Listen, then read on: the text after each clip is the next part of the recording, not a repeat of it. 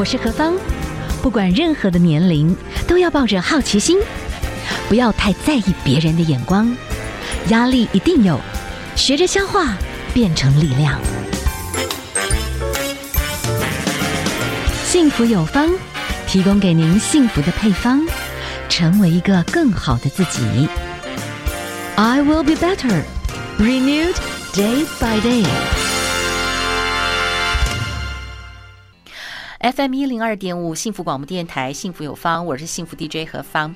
今天我们来谈到这个幸福配方哈，我觉得有时候不容易啦哈。我觉得人穷啊也很痛苦，但人有钱也有他的烦恼，特别是有一些啊资源真的比较多，然后又要怎么样公平的分配这个后代的。相等的资源，大家不会怨恨哈。哎，这个就会牵涉到遗产啦、赠与啦，然后怎么去节税啦，怎么样公平啦。好，我们今天就请达人来跟我们讲。今天介绍这个哈，遗产与赠与的节税细节，我们来谈谈故事。哎，真的，我们人就是现在的很多家庭，爸爸舅，你知道吗？那这个有时候没没弄好，没写清楚，或者是有写清楚，但是我硬要告诉你，你没弄清楚法律。就很啰嗦，很很真的很很麻烦。好，我们今天好请到的会计师，哈，这个也是我们在电视上哎常常听到您在讲这些很关键的这些事情，所以这很重要。嗯、我们请到的会计师是胡硕云先生，同时呢，您是这个信达联合会计事务所，对不对？哈，对，对。来请教一下，您的实际服务的案例或听见的案例里面，有没有一些哇？就是恩怨情仇啦，就牵涉到赠与啦、遗产啦，不是那么的公平。可是，哎，又有什么的？又有一种所谓的很合理的特留份。那到底什么状态？不是说有些人我只要提前先写好，我就是要把我所有的钱给其中的一个小孩，其他都不孝顺我都不给，这样子也不行吗？呃，呃，这样不行。像那个张荣发就是这样写啊。他说：“我要全部给四 四爷嘛，对不对？哦，你那么你全部给他可不可以？可以啊，你可以自由写啊。好，但即使你的遗嘱有效哦，那我们在民法上还有一个叫特留份，是它白话就是法定法律为你保留的那一份哈。那原则上它就是应继份的一半。嗯，应继份如果以举例，它就是配偶跟小孩共同继承的话，就均分嘛。是均分就是就是应继份。例如说三个小孩加配偶。”四个，所以应继分就各四分之一。嗯，好，假设你财产有四百万，四分之一就是就是四一百万。对，那特留分就是说，如果今天你给拿很少，看像刚才讲的，我只给第四个，嗯，其他我都不给，可不可以？可以啊，但是其他的人可以去要求特特留分，就是那个四分之一在一半，八分之一。所以啊，就是说我们有讲，有一些人提前啊，他真的是透过法律都是很合法的方式去写了遗嘱。但是 whatever，只要孩子愿意透过法律程序去谈到特留份，这种单独唯一只给少数几个人的这个方法是行不通。但是，嗯，人情上面，嗯，就会伤感情了。是啊，是啊，就因为因为如果今天他特留份算一算，哇，这个也不少钱，嗯，或者有时候只是一种 kimochi 问题，对。他就觉得不公平，所以他就是要跟你争呐、啊，嗯，争到最后你也是要让步，嗯，哦，尤其像有些哈、哦，他的特有份算一算数字之后，发现哇，父母的存款不够，你都是不动产好了，嗯，那你要怎么分这个特有份啊？你要挖墙角给他吗？哦，就是等一下部分持份给他，弄到最后很有可能就是会不了了之哦，所以这个要特别注意，嗯，因为我有个我有个客户哦，他就是呃之前曾经有再婚，嗯，好，然后呃跟前妻生了好几个小孩，嗯。然后他现在的新新结婚的这个生了一个独生子，是好，然后跟这个独生子两个一起住在一起，嗯，好啊，你他觉得他自己身体好像慢慢的有点状况，想要赶快做生前规划，就来找我，就说啊，胡会计师，我要把我我这房子啊赠与给我现在住的这个小孩子，嗯，很合理嘛，对不对？那就帮他算了土地增值税啊、赠与税啊，其实才几十万而已，嗯，好，我说哦好，OK 好，他知道了，他就回去了。啊，过六个月，那个小孩打电话给我讲，就说：“哎、欸，爸爸就是不幸走了，这样，我、就一定先跟他 RIP，节哀 顺便一下嘛。”我说，然后我就顺便问他说：“哎，按照之前讲的那个事情，你们有没有有没有执行呢、啊？”他就说：“哎、欸，因为当时哦，税金虽然不多，但是还是还是不还是一个数目嘛，所以他们就犹豫了，犹豫了哈，然后就没有去办，没有去办过户，没有留下这个赠与的记录。”嗯。哦啊，现在现况怎样？他说怎么办？我说啊，宝贝有没有写遗嘱？他说也没有写遗嘱哎。哦，糟了。对，糟了。所以现况就是他现在，嗯，他的前妻的那些兄弟姐妹啊，就的小孩子，是是是，有六个。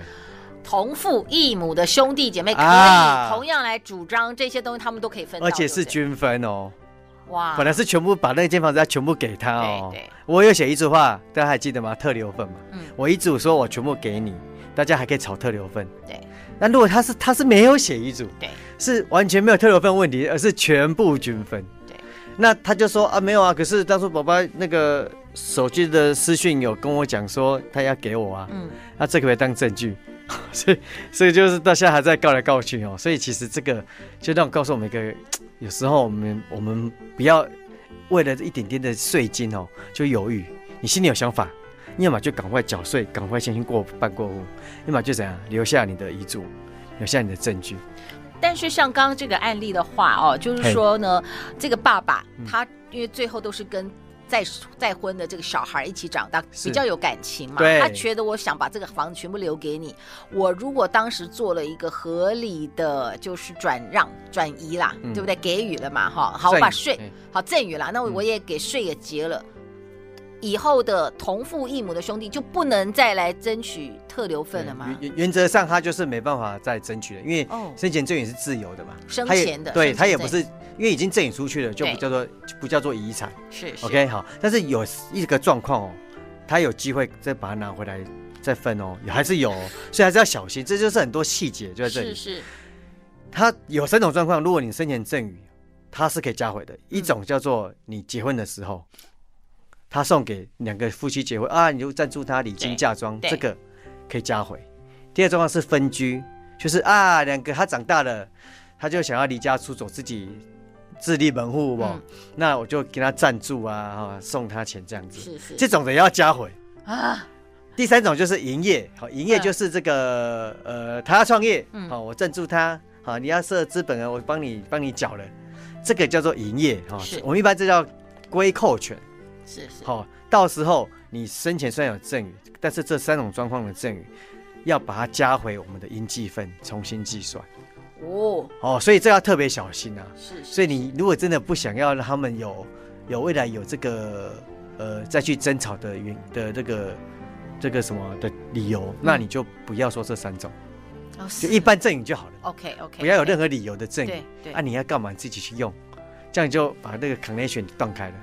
对，但是就是要提醒了，我觉得我们现在这个时代哈，先把自己照顾好，因为其实未来大家活得太老哦，万一你钱没存够，你你先分出去了，小孩不一定会养你。是啊，一定要先确定。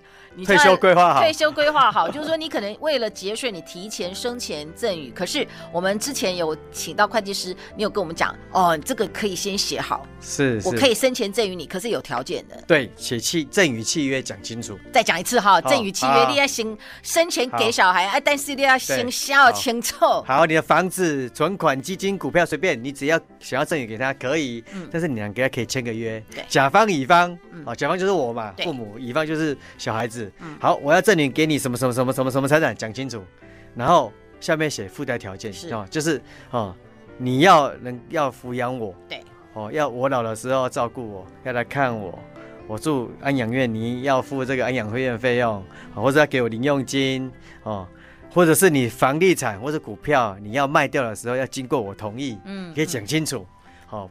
不然的话，我可以撤销赠与。是，而且这个部分呢，哎、因为有怕老人家又会失智，所以你之之前做了这些一切，你还要在可能信任第三者，要知道你做了一些其他很多项的安排，就对。所以通常这种状况，才会有说什么公证啊，遗嘱也是要公证嘛，是是是，或者找会计师、律师哦，对，在写这契约的时候，有会计律师多一个 copy 本。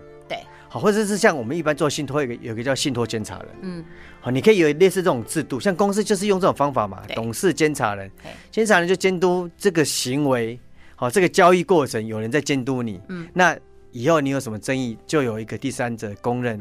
公正第三方来帮你们做调解嘛？是是是是是，类似这种方式。好，反正这个部分大家就知道。今天为大家介绍这个遗产跟赠与的节税细节。哈，我们请到的是很厉害的我们的会计师，因为手上也很多的案例，所以我们真的是，我们先把人性的丑陋面先想一下哈，然后就是尽量。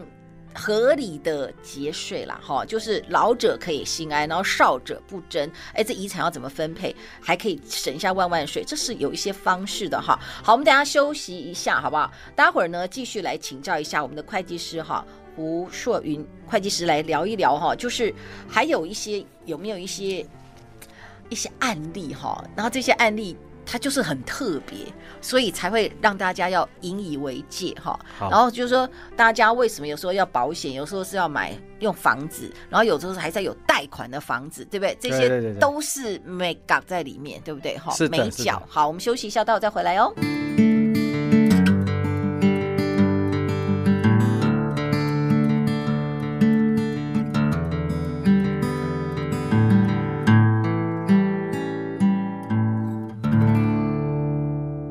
对这个遗产跟赠与的节税细节，哈，我们请到的是会计师哈胡胡硕云先生，我们的会计师，你有没有一些实际的案例哈？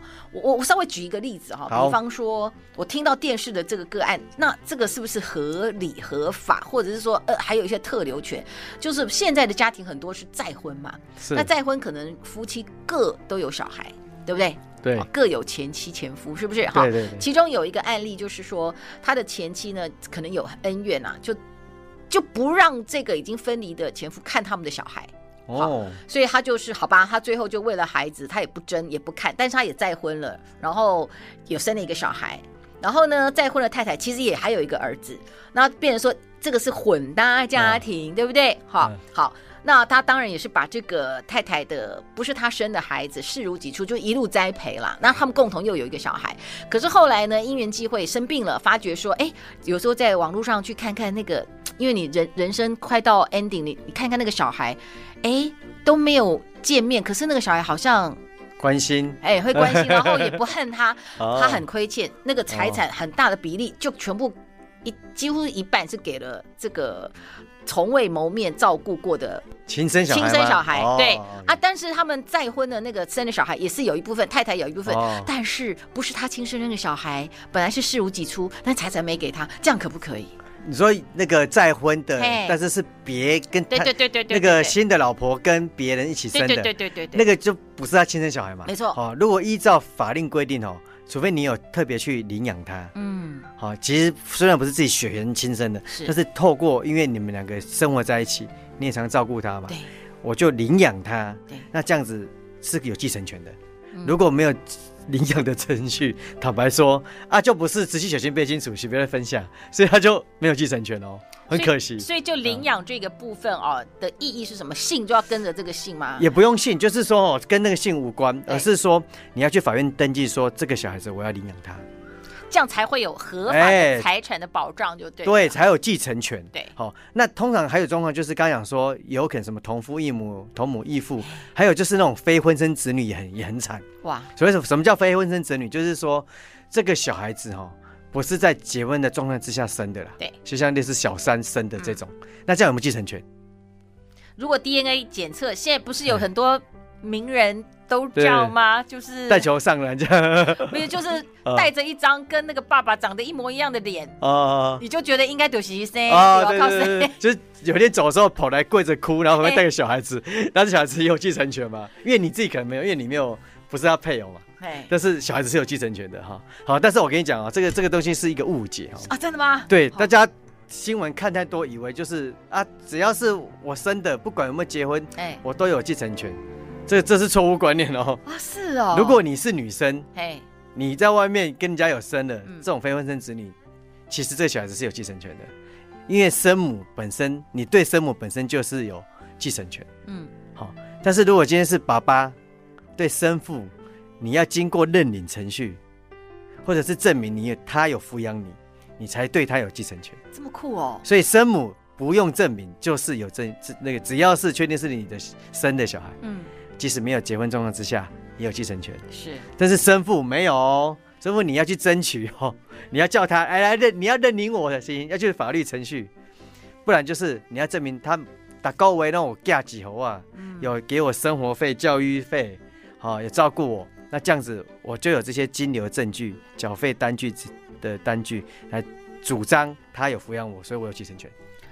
哇哦，差很多。哦。所以啊，就是说有一些的案例啊，就是说呃，他可能是名人，然后呢不小心介入人家的婚姻，然后就是在外面生了一个小孩，那对方愿意就是一个月给你一个月一个月的抚养费用，但是这样子的非婚生的小孩他是没有继承权的。对，原原则上是没有，但是你刚才讲说他有照顾他了，对，有汇钱给他照顾，这个可以，所以你要留下那个证据，你知道吗？他每个月有汇钱给我，嗯、啊，有人习惯就是拿那个现金，现金啊，你有麻烦。反而没证据，不过他们很聪明，都直接给，可能是透过关系给现金。啊，这样就没拿出不出证据啊。所以你看，就没办法嘛，除非拍照哦，每次来拿就是拍照。呃、对啊，但是但他他是他可能又。不想让你，你不要拍照哦。对对对对对，你拍照我就不拿出来。就告诉他，这个可能都要特别注意了。哎，这种都是很实际的遗产啦。你有没有办法拥有这个相对等的权益？那我们刚刚讲到说，哦，有一些呢，哦，比方说有一些家族，他就觉得说，哦，这个土地我们都是历年来都是姓我们的姓的哦，对，只给儿子，女儿是不可以拿的。其实照理讲，以现在台湾的法律。就是说，女生意识形态上面哈，就是好大家共识，就是儿子去继承这个家族土地。但事实上，如果我硬要去争的话，我有权利，女生有权利。是啊，是啊，这你刚才讲就是传统哈，大家都会觉得说，女生就是嫁出去的女生，嘿，就是泼出去的水嘛。对对。所以就是要给这个同性的这个男男生呐，尤其长男要分这个土地嘛。对。好，但是女生她是有没有继承权？有啊，一样，即使嫁出去还是有继承权的。哦，所以只要是你小孩，不管男女都有继承权。嗯、所以我曾经就有就有客户来问我说：“哎、欸，那个妈妈叫我说，因为哈，我申请我要给你一点现金，但是以后我们这些所有地哦，你不要来跟哥哥弟弟来争哦。啊，你现在就写抛弃继承。好、啊，他说很痛苦，那我要不要签？嗯、我就说你勇敢给他签下去没有关系。好、啊，因为。抛弃继承，你必须要有继承权的当下，这个东西才有效力。嗯、是，所以继承权，父母还没走啊，怎么会有继承权？所以之前所写的都无效。哦，那是哦，给他的丢了，以后你还是有继承权。等一下啊、哦，今天我们的来宾这不是何方讲的哦，哦，今天是我们的胡硕宇会计师讲的哦。哎，但是记得哦，你签要压日期哦，你不要给他签个空白的没有日期，他就以后给你填日期你就完了。哎，听清楚，我们再讲完哈，就是有些比较顽固的那种哎传统家长哈，就跟啊女儿哈，你先签签签没哈，哎，就是抛弃继承，你先父母还在的话签没关系，但是日期。要压对，对，你要压现在，对，那以后走的时候一定不是现在嘛，一定是在未来嘛。等一下，关键是这个是金家哎哈，这真的真的真的，这真的是短期让父母安心，但是事实上我还是有特留份。何止特留份？如果父母他就是反反正你讲好了嘛，对，我就不写遗嘱了，那就全部给其他兄弟姐妹嘛，对不对？好，安安呢，里面写遗嘱是均分呢。是，不是特留份哦，是应继分，是均分呢。是，所以你还该该拿还是照拿，而且生前已经先给我一点了。哇，所以他赚到了。坦白讲，你像你刚刚讲那个，如果是在外面有生小孩什么的，你要照顾他，还有方法就是你干脆买保险就好了嘛。你就买帮保单给付给他，以后在家也不会跟他争啊。哦，因为这边就照顾了他嘛。啊，像刚刚那状况也是一样啊。你就是可以先用保单的方式去去规划它，嗯、但是保险要注意几个啦，就要注意那个我我有一个口诀叫三高短重短，哎，什么意思？可以讲慢一点。哪三高？不是高血压、高油脂，不是那个哦，是高血糖。高血糖不是这个哦，就是你买保险要注意高额保单哦，你是高资产人士，还有你是高龄才才来投保，年纪比较大来投保了。短重短短就是保了之后短期内就走掉了，嗯。或是你生病了癌末才来报，嗯，以及人家一般是分期缴保费嘛，你是短缴保单，一次性就给他缴下去这种，对。还有一个就是举债投保，借钱来买保险，嗯，这几这几个状况，国税局就会说啊，你这是恶意规划哦，是哦，不让你不记录遗产课税，也就是要课税了，还可以给你加罚，还要加罚，哎，有可能哈，所以说，呃，你只要状况不好再来做保险的时候，通常都会有问题，嗯。所以，我们归纳一下哈，很多事情就是要提前规划。对，你就早一点，即使你是高资产人士，即使你是高额保单，so what，你越早去做的时候，就是风险管理，嗯、就是理财规划，是，就是资产配置。那原则上这样就不是恶意规划，嗯，哦，那这样子你都还是可以依照这个税务给的优惠啊，就不用课税，是，哦，所以其实保险它是很好用的方法，嗯，好、哦，那但是要注意这几点，是是，可是通常不是听说都是超级这种超大户的，啊、他们特喜欢用保险，但是就是。啊，就反而这几年开始针对这些族群有做一些些的防堵措施，但是还是提前规划，对，再找专业的会计师，是是。有经验的会计师来慢慢的来做一些的策略型的财务规划，还是有一定的保障方式，可以让大家合理节税。我这样讲有清正正确正确算清楚哈。对，其实刚才讲那个状况是政府他怎么防堵的？是。他除了第一个就是很多储蓄险，有没有？对，我退休的时候是给自己嘛，本来要照顾自己。对，他想说啊，反正我年纪大了，我干脆把储蓄险的受益人我改成小孩子。嗯，这是赠与行为。现在那个寿险工会都发单给所有的保险机构，叫他们要通报，就是哎有赠与行为哦。可是你不是说很多人就是讲说我每每一周都改一下，摩天啊威死亡给付可以改，生存给付你改的话。就是赠与行为哦，本来是你的话啦，是是，是。那、啊、如果本来就是小孩子就没差，OK，小孩子你就可以改来改去，那还好。嗯、但是如果你是你自己的话，那就你改成别人，那就是赠与行为，这是一个。哦、是。第二个就是刚才讲说，我寿险死亡的时候是给某个小孩嘛？对。那政府说啊，你现在只要是腰保人跟受益人不相同的话，到时候要课最低税负制。那个小孩子拿到的时候，他要并重所税，缴最低税负是二十趴。哇！如果是生存给付，全部计进去课二十趴，但是如果是死亡给付，他他可以一年有那个六百七十万的免税额，嗯嗯，扣完之后还有三千三百三十万的免税额，好，这个一个家庭三千三百三十万免税额以上就要再缴二十趴，好，所以他透过这个方式来让高额保单稍微有一点这个降温啊，或是是是课一点税也好了。OK OK，哦，已经开始有一些些条文改变，对对对对，做了一些改变，还是有一些金额上面的上限啦。对，这这你还是可以保，但是就是现在大家缴税了。对，所以通常建议哦，你小孩长大就要分户分家，因为每一户有三三三零万的这个额度嘛。对，两家就六千多万额度。你说分分户是？分分那个税务的申报户啦，就是户口名簿有没有？我这一户，你我因为很多家属都住在一起。对。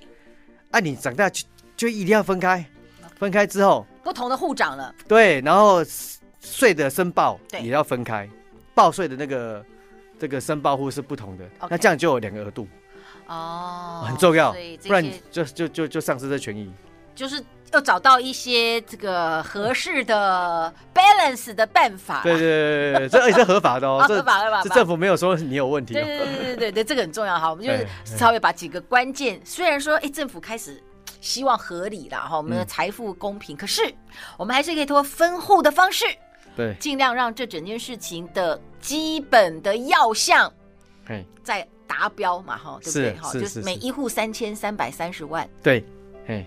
你就换算一下嘛。对。好好，哎，这个就很清楚，这個很清楚。好，接下来嘛，反正就是，哎，我们真的节税哈，又到了这个税收的这个季节了哈。所得税吗？对啊，最后一点点，我们的会计师，这个所得税部分，我们近期有没有什么最新的？一些什么变化？有了，提醒一下。好，五月报税季来了嘛？我们个人综所税哈，在二零二二跟二零二三年度哈，因为我们今年是报二零二二去年的年度，是是。好，那它的免税额扣除额啦，哈，薪资所得特别扣除额啦，长照特别扣除额，只有增加一点点，因为物价指数调整关系，好，大部分都涨大概四千块、八千块不等这样子哈，所以其实。没有差很多啊，但是有一点点的这个扣除额的增加哈，是是，算是有结到一点税。哦，OK OK。哦，那另外那个基本生活费用的差额也有增加一点点。嗯，好，那这个都是一个新的节税的东西。大家其实五月都是网络申报嘛，嗯，其实就会看到不一样，一一一点差额了啦。OK OK，嘿，好，就提醒大家，今年好像没有特别延后嘛，对不对？哈，没有没有，今年没有，因为以前是 COVID nineteen，呃，对对对对对，延一个月，今年没有了哈。好，今天非常非常谢谢我们的胡硕云会计师来跟我们分享哈，哇，所有的这个资产传承啦，哦，怎么样把财产变成这个免税啦，其实都有一些方式，然后生前呢，赠与还是那个呃，反正你要怎么样生前处理，还是啊怎么样去做规划，这本书通通都会告诉大家，撇步都在里面，对不对哈？遗产赠与的这些节税细节在里面，非常谢谢我们的胡硕云会计师，谢谢，谢谢大家，谢谢。